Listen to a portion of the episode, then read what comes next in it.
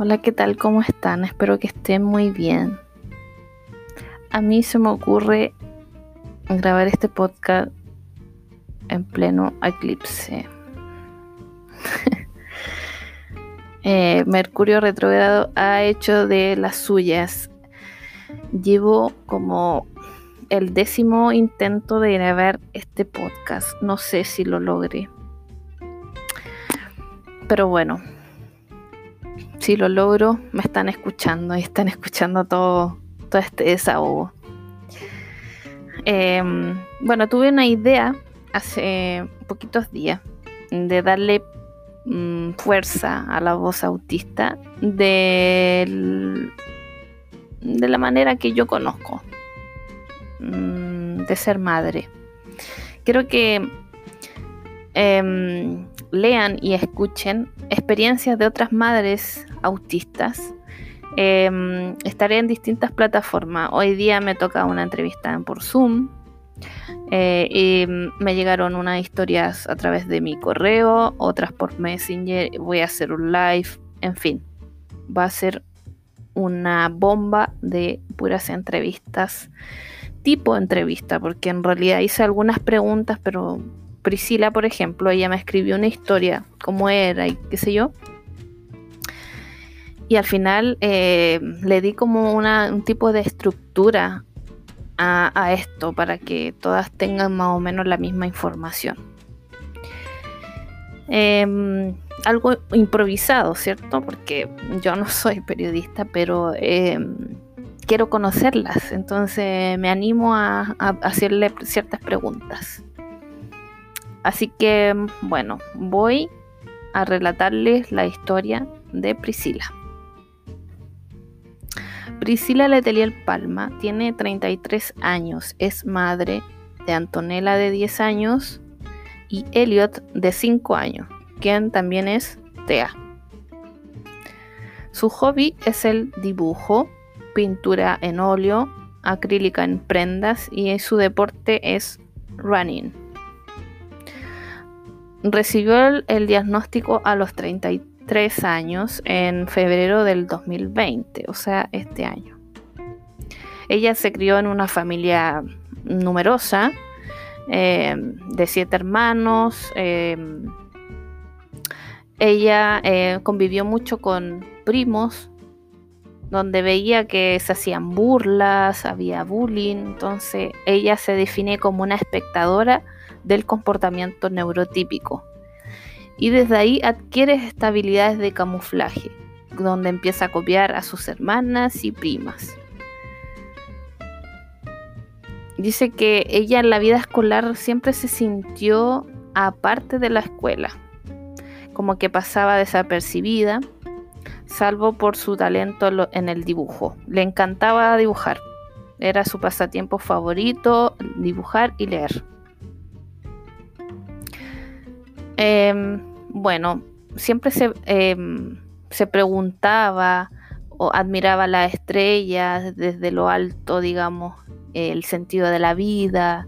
Desde ahí como que su refugio fue el dibujo, la pintura, la lectura y la música. Dice que después eh, sintió depresión, angustia prácticamente desde que tiene memoria y debe ser por la hipersensibilidad y mm, a los 16 años comienza ella a tener diagnósticos como depresión, crisis de pánico, trastorno de personalidad y anorexias.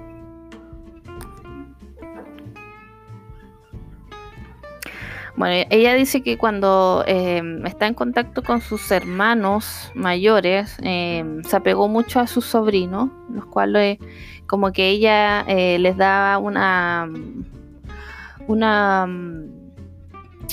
eh, opinión sobre su crianza demasiado sincera y empieza a tener como ciertos conflictos y ella dijo eh, que nunca pensaría en ella misma tener hijos ni menos hacer familia.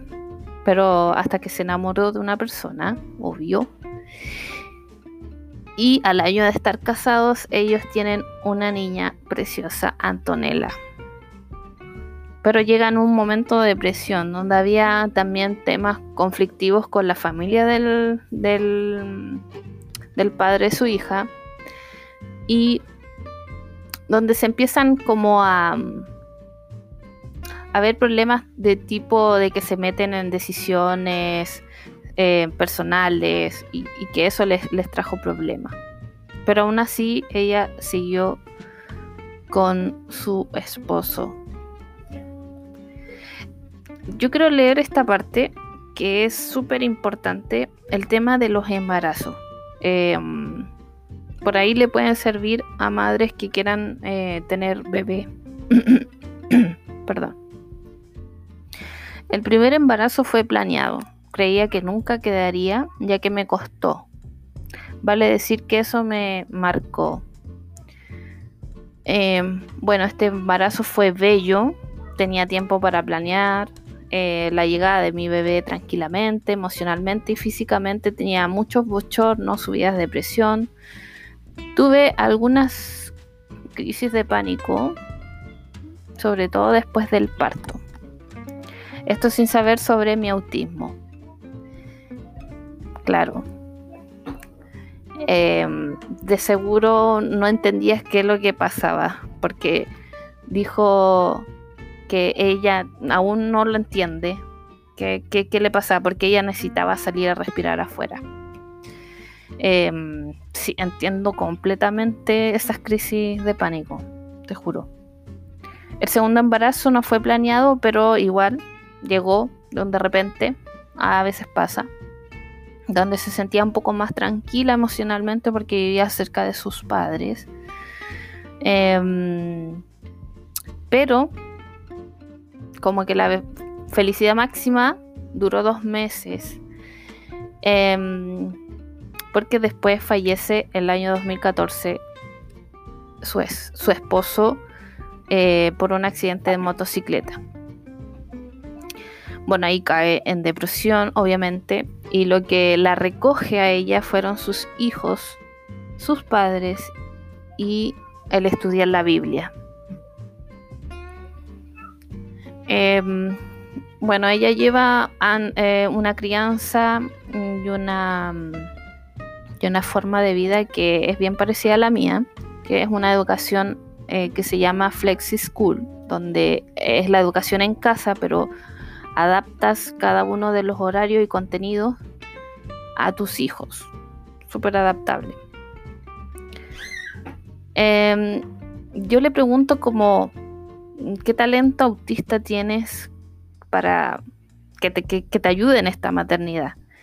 Y dice que ella es em, muy busquilla, curiosa, que siempre anda leyendo sobre psicología infantil, sobre métodos de enseñanza. Chocale. y creo que al ser autista me permite hipersentir los estados de mis hijos.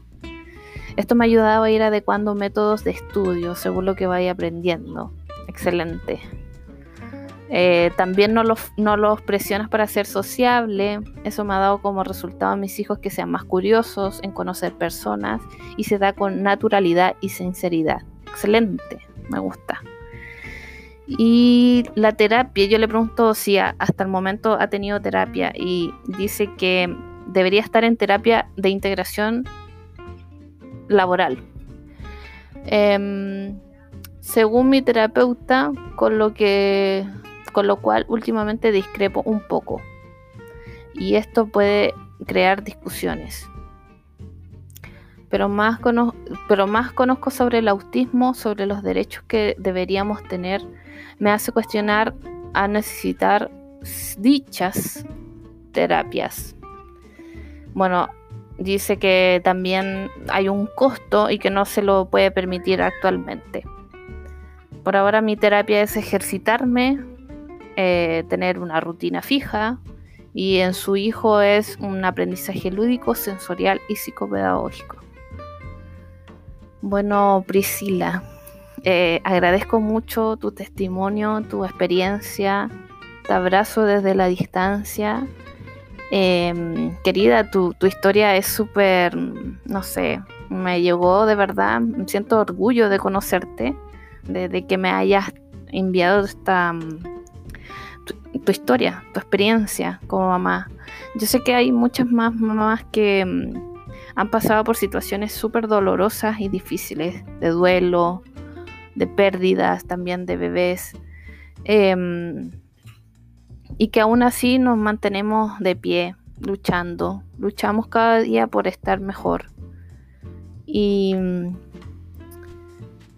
y creo que mm, podríamos tener mucho más em, apoyo entre nosotras, porque sabemos lo que significa ser autista, sabemos el costo de lo que es. Em, las cucharas, la teoría de las cucharas. Algún día voy a grabar sobre esto, sobre la teoría. No estoy muy entendida, pero sí padezco de, de enfermedades crónicas donde eso te va desgastando, pero en tema autista eh, es desgastante emocionalmente. Nadie nos sostiene. Mm, y creo que mm, entre nosotras podemos, como digo en el principio, hacer una tribu de madres autistas, donde podamos contenernos, escucharnos y dar espacio a desahogarnos, a sacar de nuestro pecho. Espero que les haya gustado este podcast. Eh, espero que me sigan mandando sus historias. Em, más ratito voy a hacer un, Zoom. Em, mañana creo que haré un live. Bueno, por todas mis redes sociales. Em, si bien me, me, encuentran como autista maternando. Y mi blog es caroljarua.home.blog donde pueden leer toda la entrevista a Priscila. Eh, un saludo y un abrazo a la distancia. Chao.